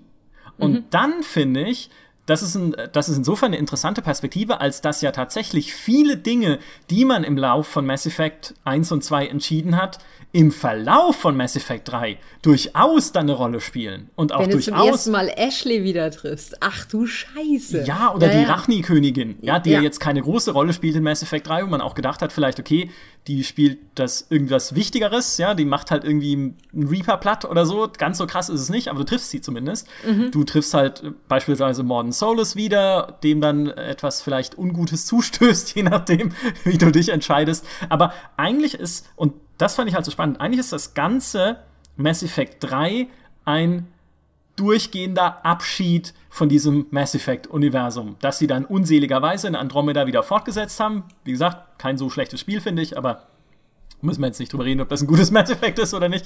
Aber das ist halt tatsächlich ein nochmal Schaulaufen von allem, was du in diesem Universum gesehen und erlebt und entschieden hast, ähm, untermalt mit äh, Riesentintenfischen, die alles umbringen. Ja. Und das ist wirklich, finde ich, das ist jetzt keine Rechtfertigung für das eigentliche Ende, auch nicht für diese Rot-Grün-Blau-Entscheidung, für diese für dieses Deus Ex Machina Element mit dem mit diesem Hologrammkind, das dir dann alles erklärt, was so konstruiert ist, Furchtbar. wie nur irgendwas konstruiert sein kann, Furchtbar. dass das schreckliche Kind, das du am Anfang rettest und das völlig unwichtig ist, dann plötzlich dieses Bild ist, was dann äh, diese KI da benutzt, um dir zu erklären, wer eigentlich die Reaper sind, aber Okay, unabhängig davon, finde ich das halt, ist das ein, eine schöne Art, mit dem ganzen Mass Effect 3 umzugehen, zu sagen einfach, ja, für mich ist das ganze Spiel ein Ende und die letzten 15 Minuten sind vielleicht in dem, was sie machen, nicht ideal oder nicht das, was ich erwartet habe. Da sind wir ja auch wieder bei Erwartungen, die Maurice schon angesprochen hat, völlig zu Recht. Ähm, die werden da nicht erfüllt. Aber an und für sich ist es doch eine gute Art, so eine Serie zu beenden. Keine perfekte, aber eine gute. Das Diese ist verzweifelten Versuche, sich das nein, nein, schön zu reden. Nein, nein, nein, nein. Ich definiere mich, jetzt einfach mal komplett neu, was ein Ende ist, nur damit ich nicht zugeben muss, dass Mass Effect Mist gebaut nein, nein, Nein, nein, nein, nein. Ohne Scheiß. Was Micha sagt, tatsächlich, wenn man die letzten paar Minuten rausschmeißt aus Mass Effect 3 oder sie sich anders vorstellt, wie auch immer, dann, dann hat er total recht. Also es ist tatsächlich so ein... Ähm, äh, gäbe es am Schluss nicht diesen Kampf und gäbe es nicht diesen, diesen schwelenden Konflikt und diese ganzen Aufgaben, dann ist es so ein bisschen wie, ich habe was geleistet und äh, gehe nochmal in Anführungsstrichen durch die Dörfer, wo ich was geleistet habe und sage allen Leuten nochmal Hallo. Das ist so ein Wiedersehen mit, mit, mit allem, was man gekannt und kennengelernt hat und so weiter und so fort. Und das ist tatsächlich ein immer wieder in kleinen Teilen, ich weiß, der Ausdruck ist total durch und äh, passt hier auch nicht hundertprozentig, aber das ist so in kleinen Teilen immer mal wieder ein nach Hause kommen. Ach ja, ach ja, ach ja, ach ja, wie schön, ach, das war so schön damals und jetzt es wieder zu erleben oder beziehungsweise die Leute wieder zu treffen, egal unter welchen Umständen, das ist tatsächlich ein, äh, das ist, das, das ist toll. Ähm, Trotzdem werfe ich Mass Effect 3, äh, das Kind, Katastrophe. Ähm, die, die Erklärung am Schluss schlimm, aber am meisten, was mich am meisten gestört hat am Mass Effect 3 Ende, ist, dass sie die Reaper entmystifiziert haben. Also dieses Erklären dieser ständig als dunkle Bedrohung im Hintergrund schwelenden äh, Rasse, die man nicht erklären kann, die man nicht greifen kann, deren ähm, äh, Motivation völlig im Dunkeln ist und dann kommt so eine dumme Erklärung, wie, äh, wie sie dann halt in Mass Effect 3 kommt. Also im Detail möchte ich sie jetzt nicht wiedergeben, aber das, das wurde, die haben, die wurden für mich komplett entwertet. Also, und dadurch, dass sie auch im dritten, äh, dass sie im dritten Teil entwertet wurden, wurde auch gleichzeitig, und das ist schmerz, schmerzhaft, das zuzugeben, äh, wurden sie auch für den zweiten und für den ersten Teil ein Stück weit entwertet. Und das werfe ich diesem Spiel vor. Also, dass sie eine, äh, äh ein, ein Erlebnispaket durch eine blöde Exposition entwerten. Eben indem sie die Reaper entmystifizieren. Das weiß ich nicht. Das ist ja, finde ich, immer die, die, die schlimmste Art von Ende tatsächlich, finde ich, die im Nachhinein nochmal kaputt macht, was davor kam. Oder jetzt, wie gesagt, bei, bei Mass Effect bin ich, war ich nie überhaupt genug emotional investiert, um das beurteilen zu können. Ich habe es bei manchen Serien erlebt, bei The Legend of Korra zum Beispiel, haben sie ihren Schurken am Ende der ersten Staffel so komplett entmystifiziert, dass ich ihn danach auch nicht mehr cool fand, obwohl ich ihn davor unglaublich cool fand. Äh, das ist wirklich immer, finde ich, das ist dann richtig schlimm, wenn du so rausgehst und irgendwie denkst, jetzt, das war jetzt nicht nur ein blöder Abschluss für ein geiles Erlebnis, sondern es war jetzt damit insgesamt kein geiles mhm, Erlebnis. Mhm, genau. Mehr. Also, ich weiß nicht. Also, dass ich glaube, dass etwas entmystifiziert wird am Ende, ist im Gegenteil eher das, was ich erwarten würde, wenn es sowieso eine ganze Serie über aufgebaut wird oder auch groß aufgebaut wird in einem Vorgänger. Und mein bestes Beispiel dafür ist halt Snoke in Star Wars Episode 7 in uh, The Force Awakens, ähm, der ja aufgebaut wird als der große Bösewicht ich und weiß nicht, ob wir das schon spoilern dürfen. Nein, nein, ich spoilere es nicht. Ich sage nur, dass was dann daraus gemacht wird, ich sage nicht, was gemacht wird, aber was daraus gemacht wird in Episode 8. Episode 8, genau. Ich wollte ja, sagen. Missfällt mir sehr. Ja? Und löst nicht das ein, was ich erwarte. Weil, also ich erwarte ja gar nichts Spezifisches, aber das, was mit dieser Figur dann passiert, erzählerisch. Ja? Mhm. Und in der Erklärung, wer sie ist und wo sie herkommt, ist so unbefriedigend für mich persönlich, dass ich mir denke, nee, Freunde, also dann hättet ihr mal lieber erklären sollen, wer das ist, oder jetzt, um zum Mass Effect zurückzukommen, was die Reaper sind. Also da, das ist was, was ich dann total erwarte. Die Erklärung, die halt Mass Effect 3 findet, oder die BioWare da gefunden hat, ist halt enorm konstruiert. Ja, also das ist halt dann, wo du so denkst, so, äh, ja, also, ja, ja, natürlich. Ja, du brauchst also, halt eine äh, gute ich, Erklärung. Du brauchst ja, eine gute Erklärung. Und okay, der Anspruch an die Erklärung steigt mit der Spieldauer und mit der Coolness des zu Erklärenden. oh, Weil je cooler, das, je cooler das in seiner mysteriösen Form ist, du musst ja immer, durch die Erklärung muss es ja noch cooler werden. Richtig. Können wir daraus eine Formel machen? Ja, also genau. irgendwie Sp Spieldauer, äh, nee, äh, Erklärung gleich Spieldauer mal Coolness. Ja, und wenn du halt, wenn du halt über, über, über drei, wenn du über drei Spiele gegen die Reaper kämpfst und sie total badass findest, ja. dann kann er am Ende nicht kommen, ist alles total uncooler Scheiß. Ne? Ja, ja ohne, über, ohne, über ja, drei genau. Stunden gegen sie gespielt hättest und sie wären gar nicht so cool gewesen, dann kann ja die Erklärung eher noch eine Möglichkeit sein zu sagen, nee, guck mal, die sind viel cooler, als du gedacht hättest. Mhm. Aber so rum ist, ist es ja, also, sind halt die Anforderungen, die du da dir selber setzt. Okay, bei mir, sind's, bei mir ist es halt das Paket, möchte ich sagen. Also zum einen ist es äh, die Entmystifizierung der Reaper, aber äh, auch natürlich und äh, das äh, primär auch tatsächlich, wie sie entmystifiziert werden, weil ähm, die Reaper sind nämlich am Ende nur bla bla bla. Äh, aber das ist so, das ist so, das, das tut mir als jemand, der die Reaper halt über gefühlte Jahrhunderte bekämpft hat, tut mir das tatsächlich ein bisschen leid für die Reaper, dass sie halt nur so bla bla bla sind. oh, dann, und dann siehst du einen Reaper mit ganz großen Kawaii-Augen, ja. so eine Träne runterläuft, weil er traurig und, ist. Und mit, mit ja, genau, so das ist ja, das ist ja auch noch was, genau, wenn, wenn sie weniger Badass werden dadurch. So von wegen, du denkst dir, dagegen habe ich jetzt die ganze Zeit gekämpft. Ja, ja so, also okay. sie werden ja nicht weniger Badass. Die haben Millionen Jahre lang alles intelligente Leben in der Galaxis umgebracht. Ja, aber Was warum? Ja, warum? Weil sie mussten. Die hatten ja. halt nichts anderes zu tun in der Zeit. Ja, mach doch du mal eine Million Jahre, äh, Jahre lang was Sinnvolles. So weil, kann weil, ich nicht mal Stellaris spielen wahrscheinlich. Weil der Onkel gesagt hat, ihr müsst. Ja, toll. ja, weil, auch, weil, das Holo-Kind gesagt hat, ihr müsst. ja, sag so. ja. Ja, genau. Ja, ne, bisschen mehr. Schlimm. Übrigens, äh, weil ja, äh, wo wir, wenn wir von äh, Erwartungen einlösen und so sprechen, weil ich habe es jetzt irgendwann mal angedeutet, aber wir sind kurz vorm Ende und ich will es trotzdem jetzt mal erwähnt haben mit dem äh, Ende von guten äh, dem guten Ende von Strategiespielen oder einem sehr befriedigenden Ende oh, von ja, Strategiespielen. Stimmt. Auch das hatte ich schon mal erwähnt, glaube ich, im Podcast. Eines der befriedigendsten Dinge, die vor allem ein Rundenstrategiespiel wie Civilization für mich am Ende machen kann, ist dir nochmal eine Karte der Welt anzeigen, um die du gerade gekämpft hast und die du besiedelt hast, auf der man einfach sieht, wie die Reise durch die Jahrhunderte ablief in dem Spiel. Wie Städte gegründet wurden, wie Landesgrenzen gewachsen sind, wie sich Landesgrenzen bei Kriegen verschoben haben, wie dann vielleicht Städte auch mal wieder verschwunden sind, wenn sie niedergebrannt wurden und wie sich halt diese Karte gewandelt hat im Laufe der Zeit und wie vor allem im Idealfall dein eigener Staat, also sozusagen deine Fläche, dein Blob immer größer geworden ist in dieser Zeit. Und das einfach nochmal im Schnelldurchlauf. Am Ende super simples Feature, weil es ja im Prinzip nur eine aufgezeichnete Minimap ist, ja, die sich halt dann in groß nochmal abspielt.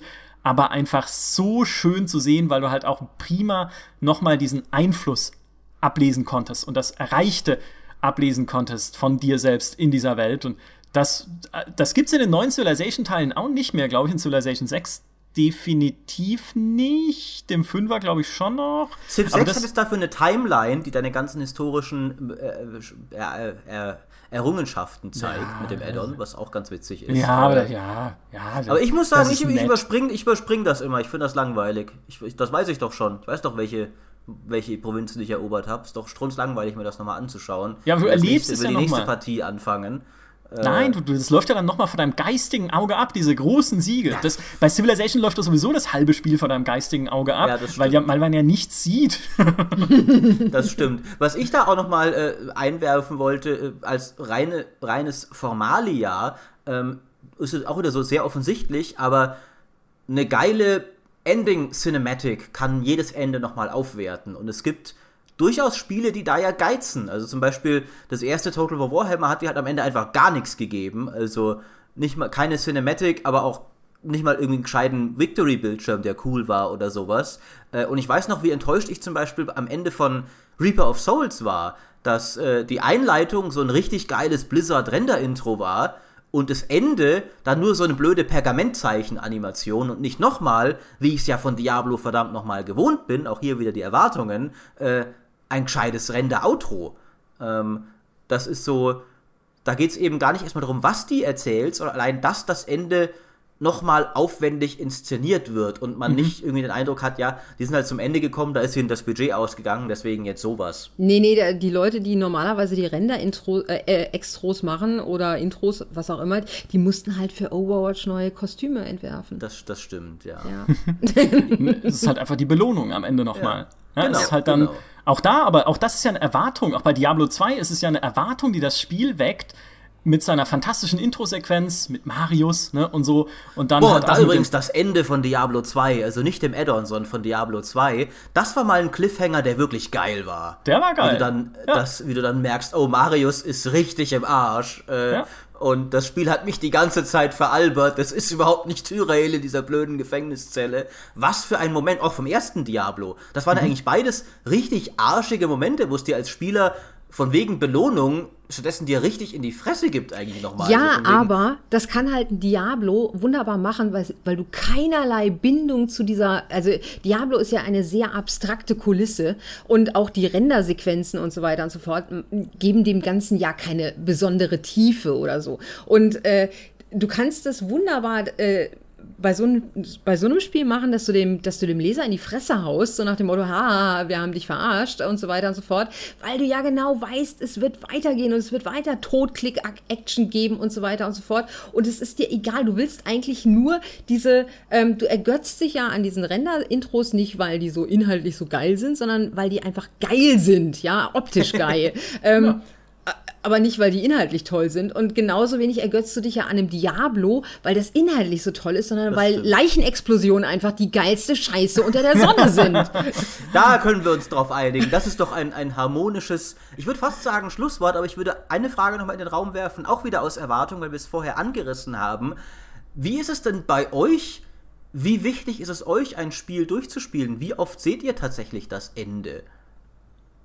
Hm, schon eigentlich Immer. Also jetzt mal abgesehen von so Spielen wie Stellaris, da spiele ich manche Partien einfach nicht zu Ende, weil es nicht mehr geht, ja, wenn dann halt irgendwie die Endgame-Krise zu stark ist oder so, dann kannst du es halt einfach nicht mehr durchspielen, dann bist du halt am Ende und äh, musst neu anfangen. Aber wenn es ein storybasiertes Spiel ist, spiele ich es, wenn ich es mal tatsächlich länger als fünf Stunden durchgehalten habe, meistens durch. Ein paar Spiele gibt es aber, da merke ich schon sehr schnell, da hast du keinen Bock drauf. Bioshock 2 war eins übrigens. Habe ich nach fünf, fünf Stunden aufgehört, weil ich irgendwie keine Lust hatte. Ich mochte diesen Big Daddy nicht, finde, der läuft so langsam und so. Dann mhm. hat es mir keinen Spaß gemacht. Aber wenn ich mich dann mal da rein investiere mit irgendwie ordentlich Zeit, dann will ich auf den Schluss sehen. Absolut, also da stimme ich dir voll und ganz zu. Ähm, was ich halt überhaupt nicht ausstehen kann, sind Spiele, die mir das Ende ständig äh, vorenthalten. Da kann ich auch dann mal sagen, okay, du willst offensichtlich nicht zu Ende gespielt werden, du Drecksspiel, dann lasse ich es jetzt auch an der Stelle.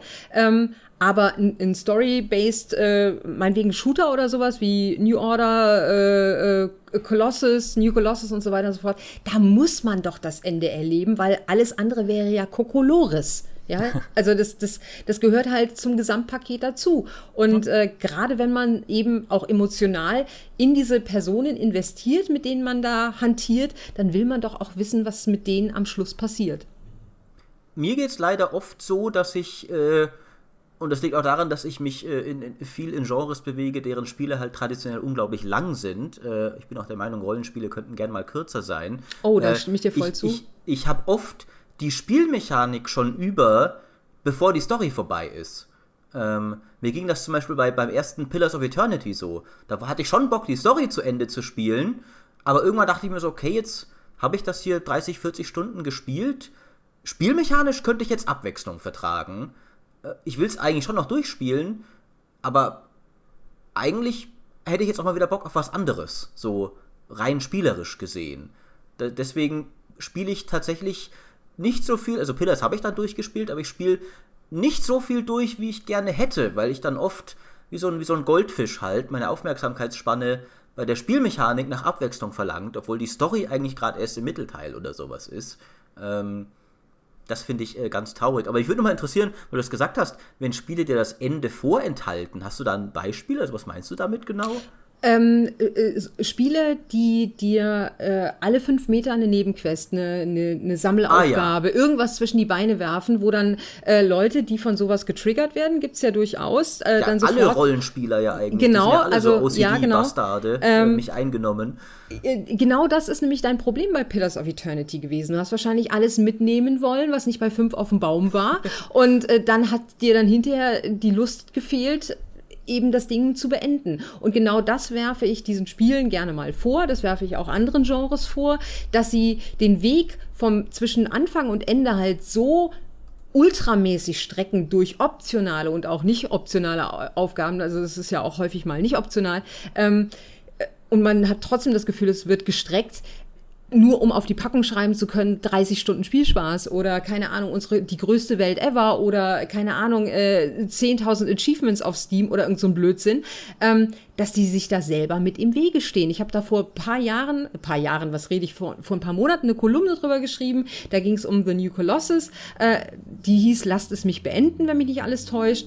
Und äh, da habe ich meine Sorge, bevor das äh, herausgekommen ist, das Spiel, meine Sorge dahingehend artikuliert, dass dieses Spiel halt eben diese Achievement-Quatsch-Geschichte und diese optionalen Aufgaben zum weiteren Achievement-Sammeln auch noch eingebaut hat. Und ich finde, das gehört einfach in ein Spiel wie New Colossus nicht rein rein, ähm, beziehungsweise ich finde, das Spiel tut sich damit keinen Gefallen, sowas anzubieten, weil es das Spielerlebnis verwässert, indem es nämlich die, die Zeit zwischen Anfang und Ende unnötig streckt und so hat das Ende einfach weniger Impact, als es haben könnte.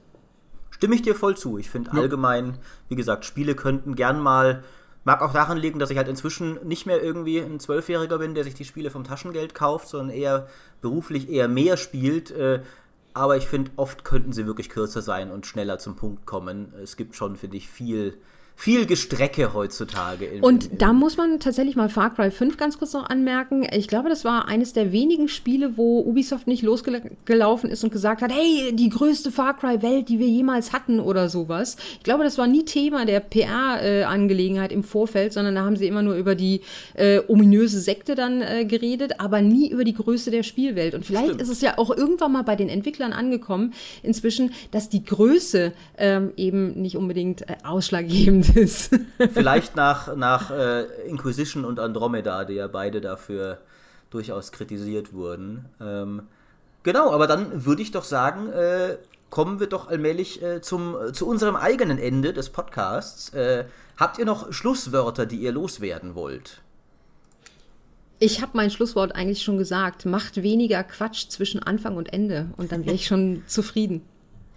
Ich möchte zum Abschluss noch eine Lanze brechen für ein ungeliebtes Kind dieses Podcasts, nämlich den Cliffhanger, weil es oh. durchaus Momente gibt, in denen Cliffhanger sehr cool sein kann.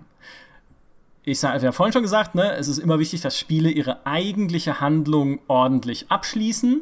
Also beispielsweise ihren Bösewicht, den sie hatten, irgendwie in irgendeiner Form zur Besiegung bringen. Nein, das war kein Deutsch, ist mir egal dass aber dann noch angedeutet wird, dass es weitere Story-Stränge und Dinge gibt, die vielleicht schon angedeutet wurden, aber die noch wichtiger werden könnten, das finde ich absolut legitim und wo mir das zuletzt begegnet ist, und ich schäme mich auch ein bisschen dafür, es zu mögen, aber dann auch wieder nicht, ist bei Dragon Age Inquisition sowohl mit dem Ende des Hauptprogramms als auch mit dem Ende von Trespasser, von dem DLC, die beide super coole Sachen andeuten, von denen ich jetzt unbedingt wissen möchte, wie sie im nächsten Dragon Age, und man munkelt ja schon, dass dran gearbeitet wird, hoffentlich wird es kein MMO und kein nix mit Lootboxen oder Kartenspielen oder so, aber ist wurscht, ja, wie die da dann umgesetzt werden. Also ich finde, so ein kleiner Cliffhanger ist hin und wieder ganz in Ordnung. Jetzt hätten wir fast den Podcast in Harmonie beenden können, Micha, und dann sagst du wieder Unsinn. Äh, ich fand Dragon Age tatsächlich immer schlimm, gerade die ganze Morrigan-Plotline, die man erstmal anteasern am Ende des ersten, dann ein ganzes Spiel überspringen. Du äh, hast ihn getriggert, Micha, du hast ihn getriggert. Ja. Und dann im, im, dritten irgendwie so langsam mal wieder aufgreifen, was weiß ich, wie viele Jahre später. Jetzt darfst du endlich mal wissen, was da aus deinem komischen Baby geworden ist. Äh, äh, das, das fand ich absolut unsäglich. Aber trotzdem, Micha, weil ich so liebenswürdig bin, äh, mache ich zum Ende noch unser traditionelles Ende, nämlich äh, Werbung für dein komisches GameStar Plus Programm. Äh, nein, für unser tolles GameStar Plus Programm, äh, denn Dort gibt es noch mehr Podcasts, unter anderem die Folge über das, was ein gutes Spiel ausmacht, die wir ja mehrfach angerissen haben, diese Folge schon. Aus genau dem Grund, weil wir böse Halunken sind, die äh, mit Cliffhangern euch dazu bringen wollen, mehr von unseren Produkten zu kaufen. Äh, wir lästern da nur dagegen, wenn es andere tun. Wir selbst machen es liebend gerne. Deswegen, wenn ihr wissen wollt, worüber wir da alles über Portal und sowas geredet habt, äh, dann geht auf GameStar Plus äh, und äh, schlagt dort zu. Dann kriegt ihr die doppelte Dosis Podcast, denn jede zweite Folge ist für Plus-Mitglieder. Und äh, dann können wir auch weiter äh, uns Pizza kaufen und so weiter und so fort. Was für ein wunderschönes und harmonisches Ende. Da bleibt mir Ja, Tradition. Wirklich, Wir erfüllen die Erwartungen. ja, wir Weil bei. Pizza muss ja jeder nicken und sagen, ja, ja, Pizza. Ja, eben. Wollt ihr, dass ich keine Pizza mehr essen kann, ihr da draußen? Das wollt ihr bestimmt nicht. Dann werde ich nämlich mürrisch. Und ihr habt schon gesehen, wie mürrisch ich bin, wenn ich eigentlich gut drauf bin, in diesem Podcast nämlich. Äh, ihr wollt mich nicht sehen, wenn ich ein wirklich mürrischer alter Mann werde, glaube ich. Das ist ein Ende, das wollen wir alle nicht. Darauf können wir uns doch einigen. Dann sage ich euch beiden vielen Dank äh, fürs Mitmachen. Es war mir wie immer eine Freude. Ähm, wir hoffen mal, dass äh, dieser Podcast noch lange nicht am Ende ist und noch viele weitere tolle Folgen äh, produzieren wird. Da könnt ihr uns bei moralisch unterstützen, wenn ihr auf iTunes uns 5 Sterne gibt oder uns Kommentare auf GameStar.de hinterlasst. Die lesen wir alle, äh, beantworten sie auch in der Regel fast alle. Es sei denn, sie sind richtig, richtig doof, aber ihr seid ja alle tolle Hörer, deswegen werden sie es bestimmt nicht sein. Und da freuen wir uns immer sehr drüber.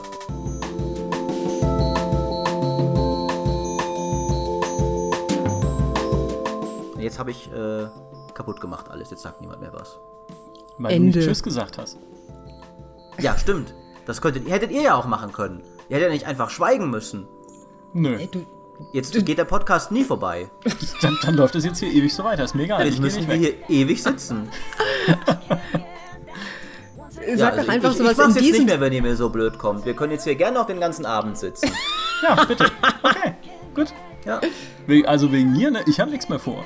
Mal schauen, wer den längsten Atem hat. Ich, Ich hol mich mir noch auf. was zu trinken. Nee, na, Moment mal, Moment mal, so geht's ja nicht hier. Also, der echte Podcaster, der bleibt bei der Stange. Ihr wisst schon, dass der Ortsig das im Zweifelsfall alles drin lassen will. Klar, davon Ich weiß, aus. ich weiß.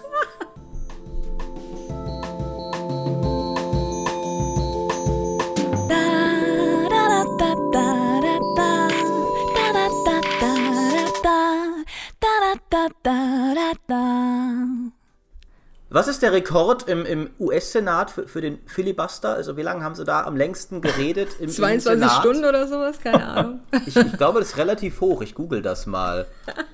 Google ist langsam, vielleicht im, im Sinne des Ja, Podcasts. wir müssen ja noch. Äh, hier, Senator Strom Thurmond of South Carolina äh, hat den Civil Rights Act äh, für 24 Stunden und 18 Ah, Minuten äh, gefilibustert. drunter. Es hat aber nichts gebracht, weil er das am Ende Siehst du, trotzdem du, durchgesetzt du merkst, es bringt nichts, Maurice. Bring es zu Ende. Sage in diesem Sinne, bis zum nächsten Mal. Tschüss. Jetzt hast du es ja schon gesagt, jetzt muss ich nicht mehr. Das war's. Das Ende von Dragon Age 2 war auch nicht so schlecht. Ich muss mir. Nein, ich sage jetzt nichts mehr. Nein, nein, wenn du unbedingt das letzte Wort haben willst mit deiner banausenhaftigen Unverschämtheit. Insbesondere das Ende von Dragon Age 2 war nicht so schlecht. Ja, ja, ich, ich würde mal sagen, das Ende von Dragon Age 2 hat die Erwartungen erfüllt, die Dragon Age 2 gesetzt hat, nämlich überhaupt keine. Ähm, alles Mist von Anfang bis Ende, da ist dann auch egal, wie das Ende ist. Ist meine, meine These dazu. Das Ende war super. Weil es geendet hat. So, Schluss.